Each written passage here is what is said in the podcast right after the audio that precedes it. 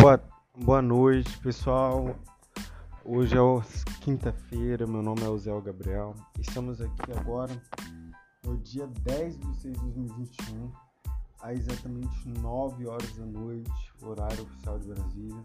E para você que quer aprender mais sobre ética e estatuto do advogado, vamos lá comigo. Eu também sou estudante, tenho prova no domingo.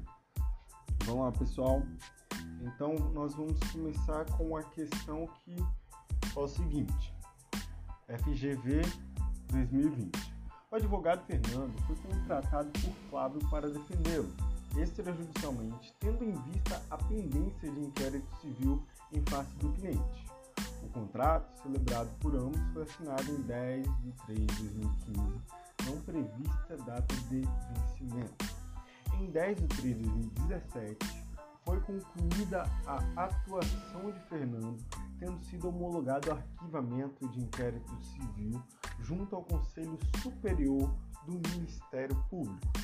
Em 10 de 3 de 2018, Fernando notificou extrajudicialmente Flávio, pois este ainda não havia adquirido os valores relativos a honorários contratuais acordados. Ação de cobrança de honorários a ser proposta por Fernando prescreve em questão A, 3 anos contado 10 de 3 de 2015, 5 anos contado 10 de 3 de 2017, 3 anos contados de 10 de 3 de 2018, 5 anos contados de 10 de 3 de 2015. Então, vamos ver qual é a resposta. Para mim, a questão prescreve em 5 anos, contado em 10 de 3 de 2017.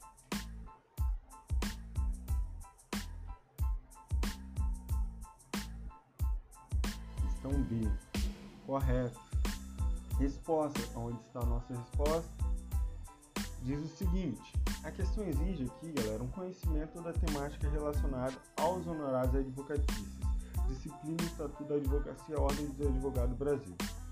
Pense o seguinte: tendo em vista que o caso hipotético narrado e considerando a disciplina legal acerca do assunto, é correto afirmar que a ação de cobrança de honorários a ser proposta por Fernando prescreve em cinco anos contados de 10 de março de 2017.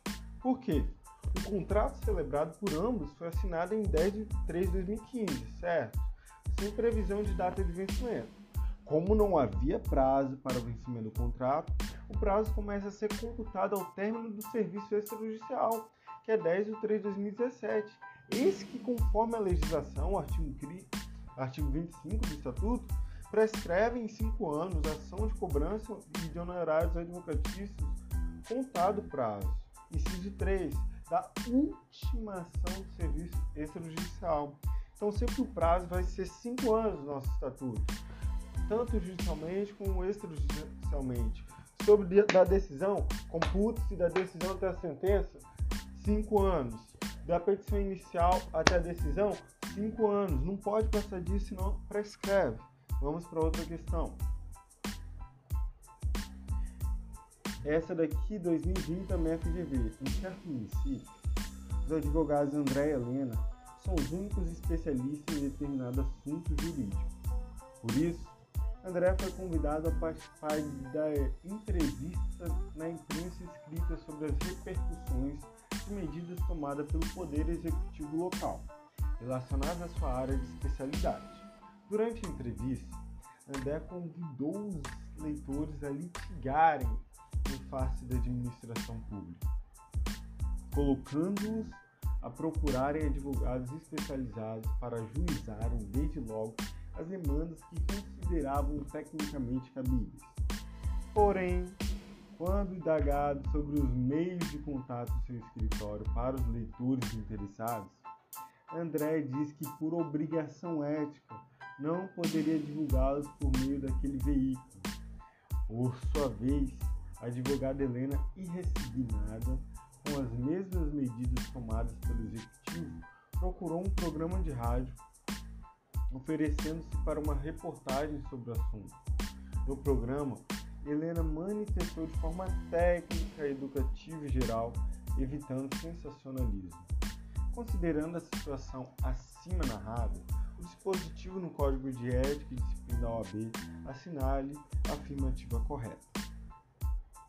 André e Helena agiram de forma ética, observando as normas previstas no Código de Ética e Disciplina OAB. D. Nenhum dos dois advogados agiu de forma ética, tendo ambos inobservadas normas previstas no Código de Ética e Disciplina da OAB. C. Apenas André agiu de forma ética, observando as normas previstas no Código de Ética e Disciplina OAB. Apenas Helena agiu de forma ética, observando as normas previstas no Código de Ética e Disciplina OAB. Pessoal, vamos pegar essa questão vamos ver o que está aqui certo e errado. Primeiramente, André foi convidado a participar de entrevista na imprensa escrita sobre as repercussões de medidas tomadas pelo Poder Executivo local, relacionadas à sua área de especialidade. Aí, durante a entrevista, André, André convidou os leitores a litigarem em face da administração pública, conclamando-os a procurarem advogados especializados para ajuizar, desde logo as demandas que consideravam tecnicamente cabíveis. Porém, quando indagado sobre os meios de contato de seu escritório para os leitores interessados, André disse que, por obrigação ética, não poderia divulgá-los por meio daquele veículo. Então, eu penso que a resposta é a letra A. Ambos agiram observando as normas previstas no Código de Ética e Disciplina. Vamos ver se eu acertei? Vamos lá, aqui é concurso, pessoal. Errei, a resposta era B. Nenhum dos dois advogados agiu de forma ética, tendo ambos inobservado as normas previstas no Código de Disciplina e de Ética OAB. Por que está errado? Vamos comentário.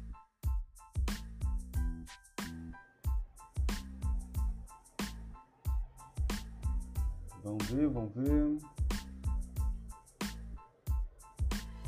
André não agiu de forma ética, pois realizou autopromoção profissional ao incitarem leitores a litigarem em face da administração pública conclamando-os a procurarem especializados para juizarem.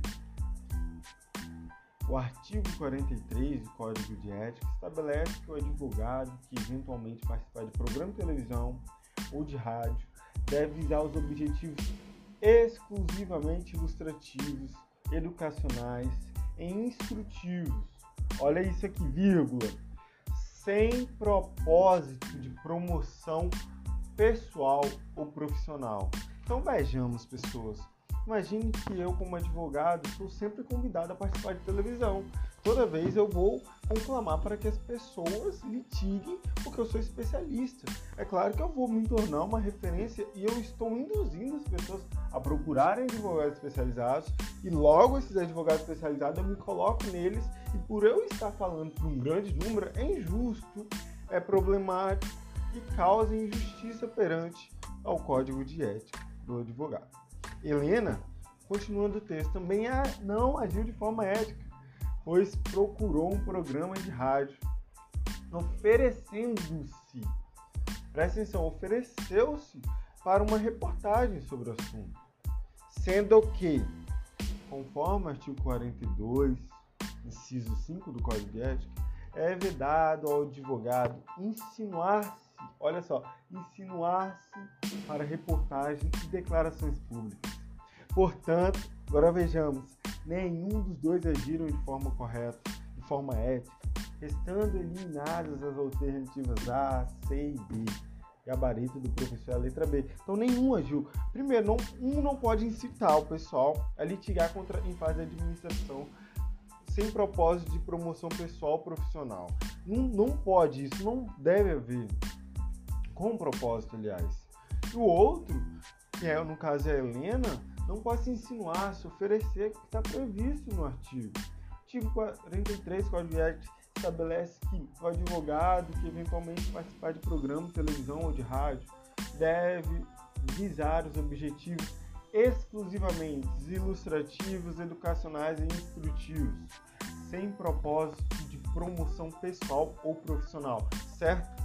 Helena também não agiu de forma ética, pois procurou um programa de rádio oferecendo-se para uma reportagem sobre o assunto, sendo que, conforme o artigo 42 do Código de Ética, é vedado ao advogado insinuar-se para reportagens e declarações públicas. Portanto, pessoas, nenhum dos dois agiram de forma ética, estando eliminadas a resposta A, C e D. Ok, perfeitamente entendi, já dá para passar na prova, galera.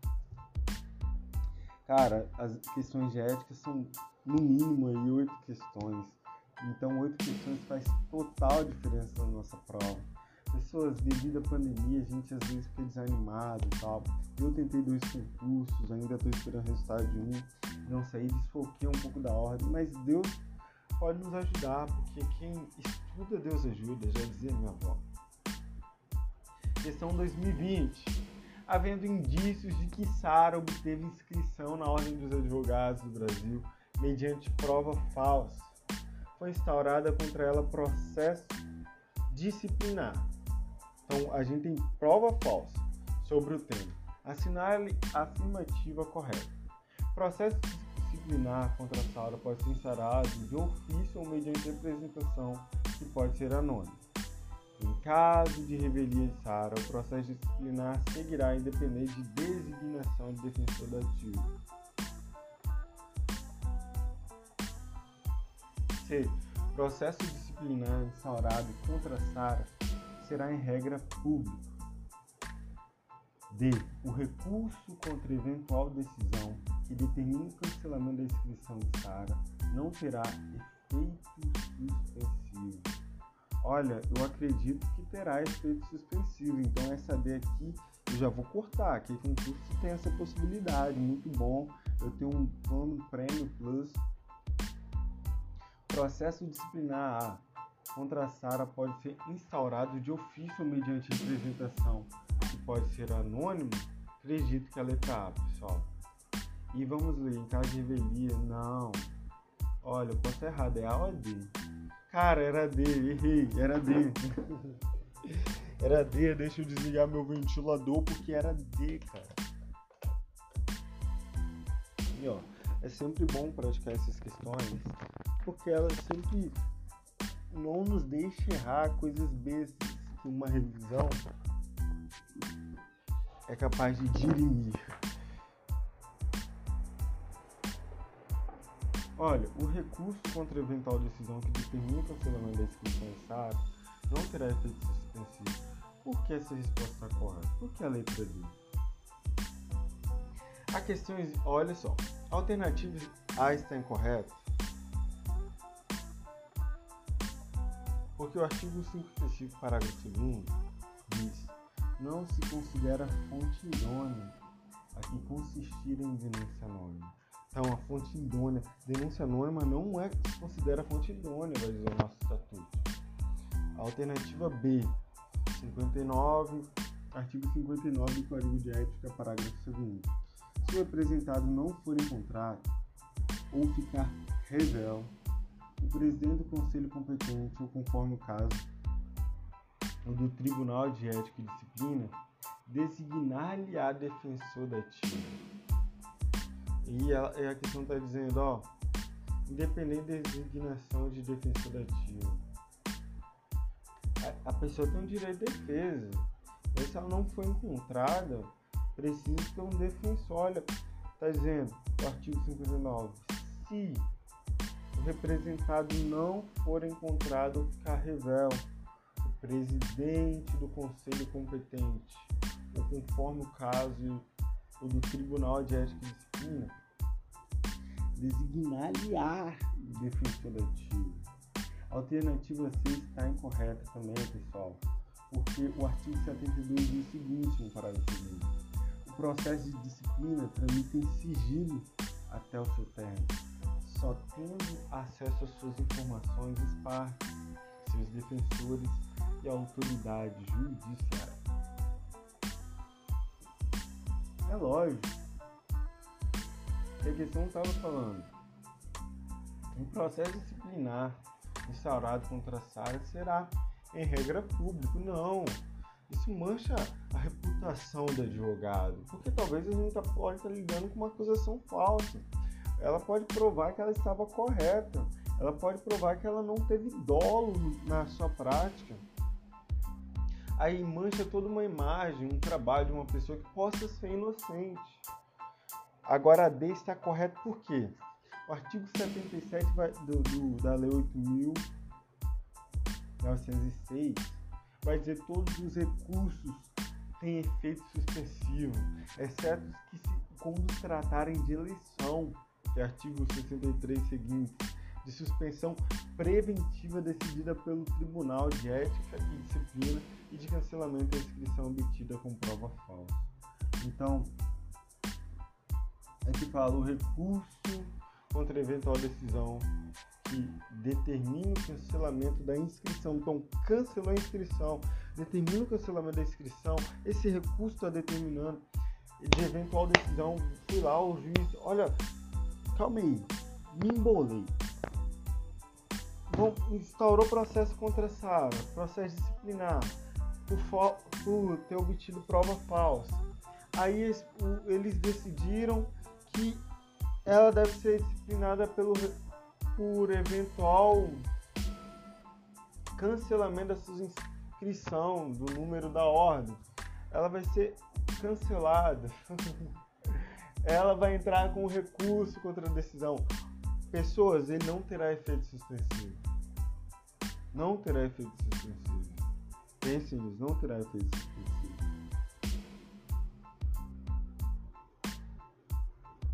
Próximo, 2020, 2019.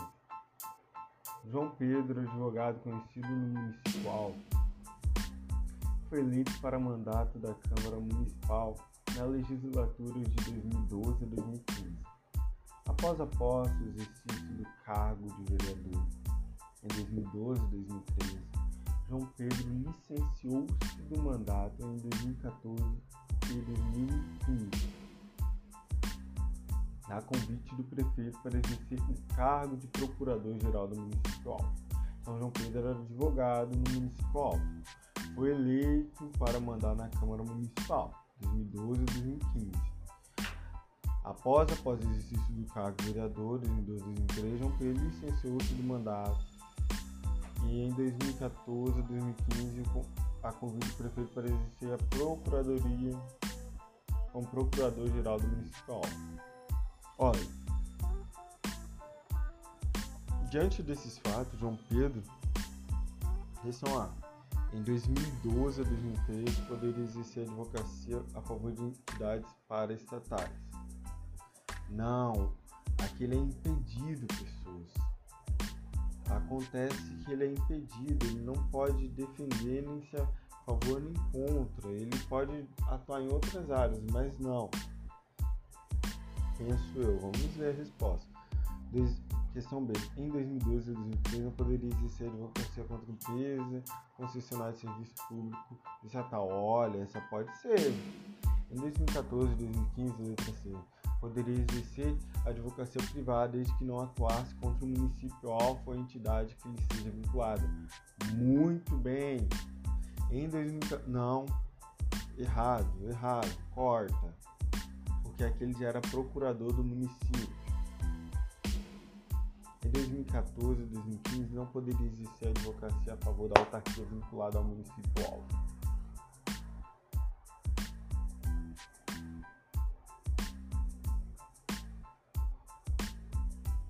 Errado. Para mim, pessoas, a resposta é a letra B.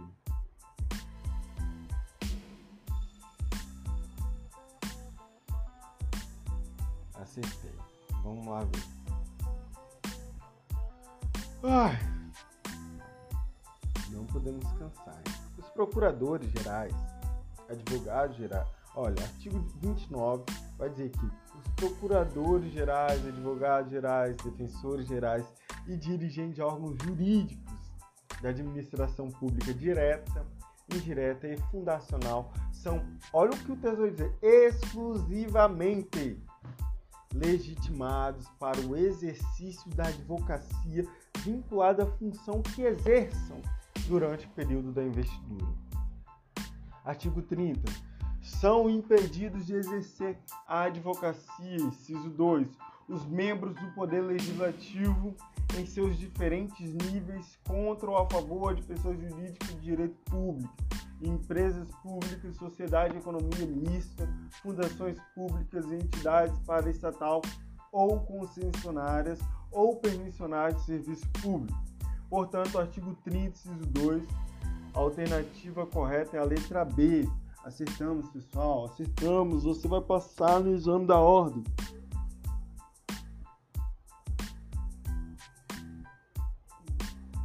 Assim mesmo, galera. Vamos tomar uma água junto comigo. Quem tá empolgado porque o tempo tá passando. Não consigo correr atrás dos sonhos. Olha, vou dizer pra vocês, estou empolgado. É, não desejo ficar na advocacia, mas sempre é bom uma oportunidade. Você que talvez está ouvindo esse podcast nunca possa desanimar, sabe? Se você não passar agora, porque você vai passar, não pense assim. É sempre bom correr atrás dos nossos objetivos. Tomando uma água, peraí. É sempre bom olhar com determinada nada foco, nunca desistir, aproveite cada tempo, pessoas. E quando vocês não estiverem mais conseguindo raciocinar, olha as pessoas que estão em volta, olha a sua família, você está bem de saúde, você tem um lar para morar. E é isso aí, não deixa nada te abater. As dificuldades vêm para você poder para que nós venhamos vencê-las. E vamos parar com o papo de coach porque, sei lá. Vamos lá. Maria, formada em uma renomada faculdade de Direito, é transexual. Após aprovação no exame de ordem e, de, e do cumprimento dos demais requisitos, Maria receberá a carteira de identidade de advogado relativa à sua inscrição originária, sobre a hipótese apresentada, de acordo com o dispositivo do Regulamento Geral do Estatuto da Advocacia da OAB, assinale a afirmativa correta. Letra A. É admitida a inclusão do nome social de Maria em seguida ao nome registral, havendo exigência normativa que seja o nome pelo qual Maria se identifica e é socialmente reconhecida mediante mero requerimento formulado pelo advogado. Letra B admitir a inclusão do nome social de Maria, desde que por exigência normativa este seja o nome pelo qual Maria se identifica, consta em registro civil de pessoas naturais, originariamente ou por alteração, mediante mero requerimento formulado pelo advogado. Letra C. É admitir a inclusão do nome social de Maria, independente da menção ao nome registral, havendo exigência normativa de que este seja o nome pelo qual Maria se identifica e é socialmente reconhecida e de que haja prévia aprovação e sessão no Conselho Seccional respectivo. Essa daqui eu já vou anular. Ela tem que ter uma auto-identificação, é isso que nós sabemos. Letra D, não há revisão na Lei 8.906 e no Regulamento Geral do Estatuto da Advocacia da OAB sobre a inclusão do nome social de Maria na carteira de identidade do advogado. Embora tal direito possa advir de interpretação do dispositivo na Constituição Federal, desde que haja cirurgia prévia de redesignação e posterior nome registrado do advogado por aquele qual se identifica é socialmente reconhecido. Também não, que é um pouco meio ultrapassado conforme o entendimento doutrinário, o entendimento dos nossos tribunais. Então, eu fico aqui entre a A e a B. Pessoas, eu posso estar errado, sou apenas um mero estudante. Estou aqui para ajudar e ser ajudado. Mas está muito parecida, só que aqui, ó, havendo exigência, fala a normativa de que seja o nome pelo qual Maria se identifique é socialmente reconhecida mediante mero requerimento formulado pelo advogado. Acredito a letra A. Vamos ver o que está dizendo a letra B. É admitida a inclusão do nome social de Maria, desde que por exigência normativa esse esteja seja o nome social pelo qual Maria se identifique e que consta o registro de pessoas civis naturais, originalmente por alteração, eu não sei, vamos ver lá. Acertei, pessoas. Que a gente tá na terceira etapa da igualdade, né? Igualdade por reconhecimento, igualdade por não é mais a formal material, agora é o reconhecimento das paradas.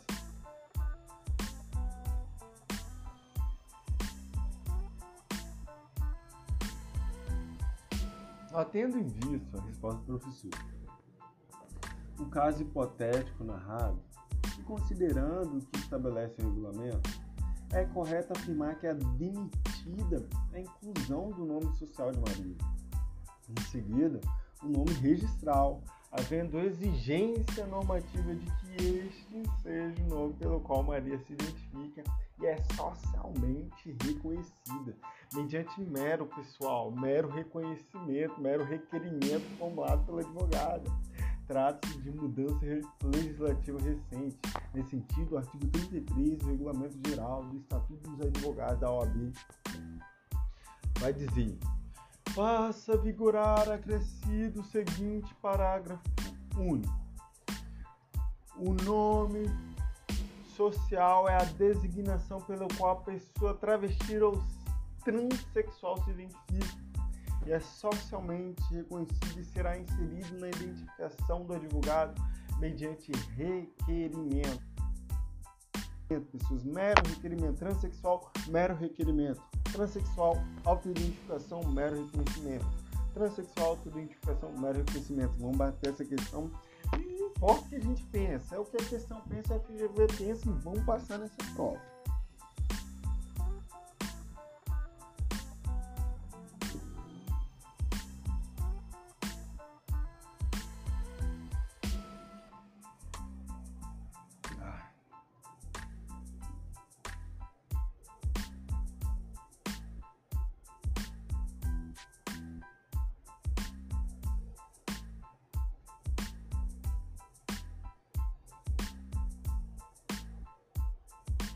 Voltei! Tinha saído aqui bebido água.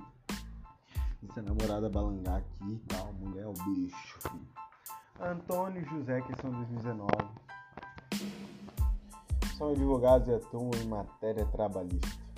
Antônio tomou conhecimento de certos fatos relativos à vida social de seu cliente e respondia o processo considerado de interesse acadêmico. Após o encerramento do judicial, Antônio resolveu abordar os fatos que deram origem ao processo em sua dissertação pública de mestrado. Então, a fim de resguardar, Antônio notificou o cliente, indagando se este solicitava o sigilo sobre os fatos pessoais ou se este podia ser tratado na luz de dissertação. Tendo obtido a resposta favorável do cliente, Antônio abordou o assunto na dissertação. Por sua vez, o advogado José também soube dos fatos pessoais do seu cliente em razão dessa atuação em outro processo. Entretanto, José foi difamado em público gravemente por uma das partes da demandada. Por ser necessária a defesa de sua honra, José divulgou o conteúdo particular de que teve conhecimento. Então, considerando os dois fatos narrados, assinale a afirmativa correta. Pessoas, a questão A está dizendo Antônio infringiu o dispositivo no Código de Ética Disciplina da OAB, violando o dever de sigilo profissional. Por outro lado, José cometeu infração ética, já que o dever de sigilo profissional cede na situação descrita. Não cometeu infração ética, perdão. B. Antônio e José infringiram ambos os dispostos do Código de Ética e Disciplina, violando seus deveres de sigilo profissional. Questão C. José infringiu o Código de Ética e Disciplina, violando o dever de sigilo profissional. Por outro lado, Antônio cometeu infração ética, já que o dever de sigilo profissional cede a situação descrita. Na questão D. Antônio José não cometer infração de ética, já que o dever de sigilo profissional de ambos cede nas situações descritas. Então, olha, para mim, ambos cometeram o dispositivo no Código de Ética violando seus deveres de sigilo profissional. Por quê? Vamos ver se está certo. Errado era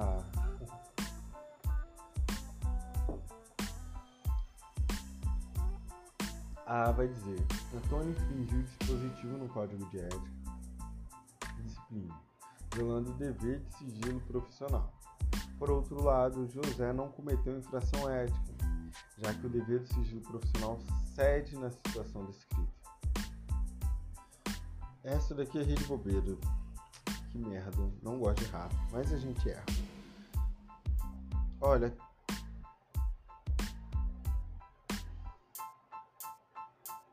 Vamos ver o que o professor fala aqui. Em vista que o caso hipotético narrado, considerando o que diz o Estatuto acerca do tema, é correto afirmar que Antônio infringiu o dispositivo do Código de Ética e Disciplina da OAB, violando o dever de sigilo profissional. Por outro lado, José não cometeu infração ética, já que o dever de sigilo profissional cede na situação descrita. Nesse sentido, o artigo 34 diz: constitui. Olha o que o artigo 34, perdão, pessoas, vai dizer: constitui infração disciplinar. Inciso 7. Violar sem justa causa sigilo profissional. Então aqui não foi justa causa o caso do Antônio. Do José? Sim, o artigo 7 vai dizer que não é direito do advogado recusar-se a depor como testemunho em processo no qual funcionou ou deve funcionar, sobre fato relacionado com pessoa de quem seja ou foi advogado, mesmo que seja autorizado ou solicitado pelo constituinte, bem como sobre o fato que constitui sigilo profissional. Então, o advogado Antônio, mesmo que ele tivesse sido autorizado pelo seu cliente de citar o caso dele em dissertação, era um sigilo profissional. Isso só poderia em caso urgente, em caso excepcional. Isso não foi em caso excepcional. Ele usou aí para fazer uma autopromoção, na sua dissertação ele pediu. E pelo, às vezes o cliente alega nem sabe do estatuto. Já o caso José, ele foi difamado. Ele sofreu, ele teve ali se defender, um caso urgente, um caso excepcional. Então ele, pera, isso, isso aconteceu. Ele, olha o que o artigo fala constitui infração, violação de justa causa, sigilo profissional. O sétimo vai dizer, inciso 19, recusar-se a depor como testemunho em processo no qual funcionou ou deve funcionar sobre o fato realizado com pessoa de quem seja ou foi advogado, mesmo quando é autorizado solicitado pelo constituinte, bem como sobre o fato que constitua sigilo profissional. Jailton, advogado, após 10 anos de exercício da advocacia, passou a apresentar comportamentos incomuns. Após a avaliação médica, ele foi diagnosticado com uma doença curável, mediante medicação e tratamento bastante demorado. Segundo a disposição do Estatuto da Advocacia da OAB, caso o advogado Jailton incide em causa a. Suspensão do exercício profissional. B. Impedimento para o exercício profissional. C. Cancelamento da inserção profissional. D. Licença do exercício profissional. Pessoas aqui com trata de caso curável, que porém é longo, é, ele vai ser temporariamente. Então é licença do exercício profissional. Resposta correta. Onde está este tipificado?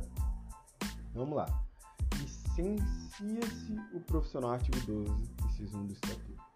Licencia o profissional que, assim o requerer por motivo justificado, inciso 2, passar a exercer em caráter temporário atividade incompatível com o exercício de advocacia, inciso 3, sofrer de doença mental considerada infalível.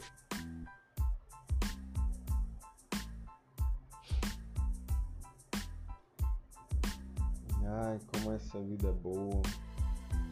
Parará, pororô, parará, pororô. Dostoiévski, pessoas, vai dizer A beleza salvará o mundo no seu livro O Tolo ou O Idiota. Esse autor, um dos maiores autores russos, ele ilustra uma história de um príncipe que se apaixona por uma mulher.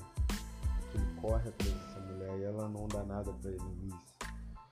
E ele diz: A beleza salvará o mundo. Todo mundo achava ele um tolo, todo mundo achava ele um idiota. Mas dentro da sua vida, da sua história, ele de fato mostrou que a beleza salvará o mundo, sabe? Às vezes nós precisamos brincar, nós precisamos olhar o mundo com mais leveza. Porém, nunca deixar de correr atrás dos nossos sonhos. Porque os nossos sonhos têm que ser reflexos dessa beleza e a beleza salvará o mundo. Para um, Cristo é a beleza. Para mim, Cristo é a beleza que salva o mundo. Cristo é a beleza que invadiu a nossa vida. Cristo é a beleza que transforma os pecadores, transforma a sociedade. Qual é a sua beleza? Onde estão os seus sonhos?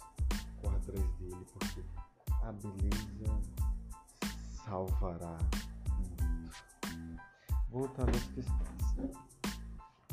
Essa 2019, exame 30, do 30 exame, perdão. Beatriz, advogada regularmente escrita na OAB, exige organizar uma chapa para concorrer diretoria de substituição.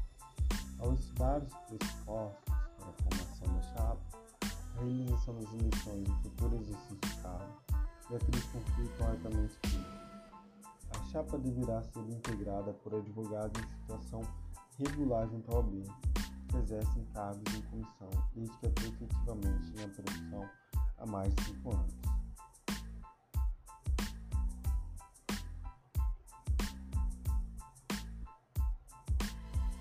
Questão B. A eleição será realizada na segunda quinzena do mês de novembro do último ano do mandato sendo comparecimento obrigatório para todos os advogados inscritos na OAB.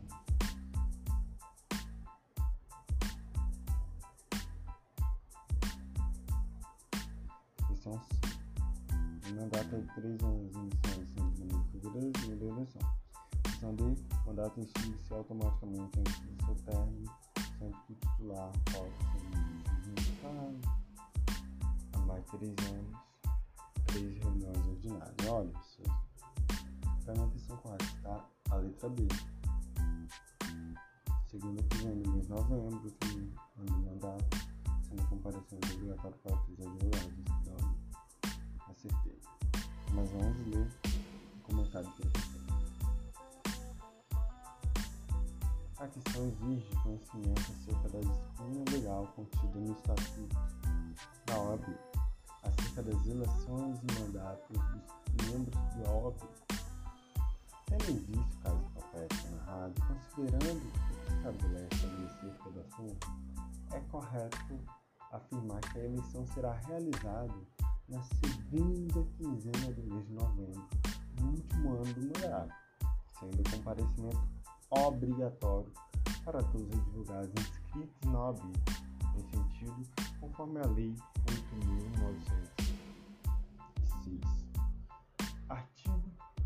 63 está aqui. A lei, a eleição, perdão. Cansaço. Mas vamos lá, vamos lá, vamos lá. Guerra! A eleição dos membros de todos os órgãos da OAB será realizada na segunda quinzena do mês de novembro, do último ano do mandato, mediante cédula única e votação direta dos advogados regularmente inscritos. Parágrafo único. A eleição na forma na forma e segundo os critérios de procedimento estabelecidos no regulamento, é, é de comparecimento obrigatório para todos os advogados da obra. Ok, pessoal? Acabamos mais uma etapa, aliás, a primeira podcast, nem sei como vai ficar, vou soltar. E se eu ajudei vocês, muito obrigado. É o mínimo que eu posso fazer, aprender e poder ajudar as pessoas. E Não pare, prossiga e avance sempre, galera. Tamo junto, que Deus ajude vocês. Beijo, tchau. Falou, falou, falou.